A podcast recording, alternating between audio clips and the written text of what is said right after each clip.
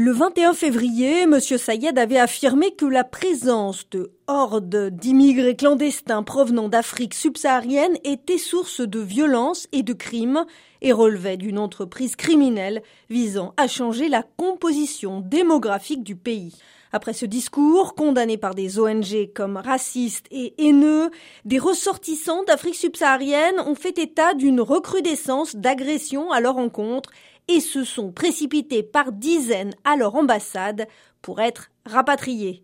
Dans un apparent souci d'apaisement, M. Sayed a affirmé lors d'une entrevue avec le président de Guinée-Bissau, Oumaro Sissoko Ambalo, en escale à Tunis, que les Africains présents en Tunisie étaient des frères, selon une vidéo diffusée par la présidence tunisienne.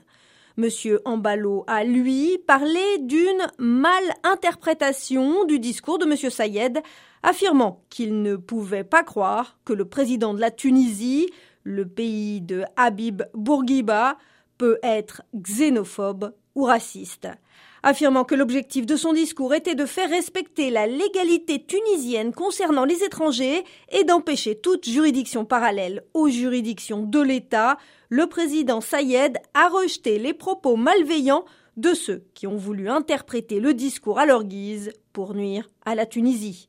Je suis africain et je suis fier de l'être, a-t-il encore dit.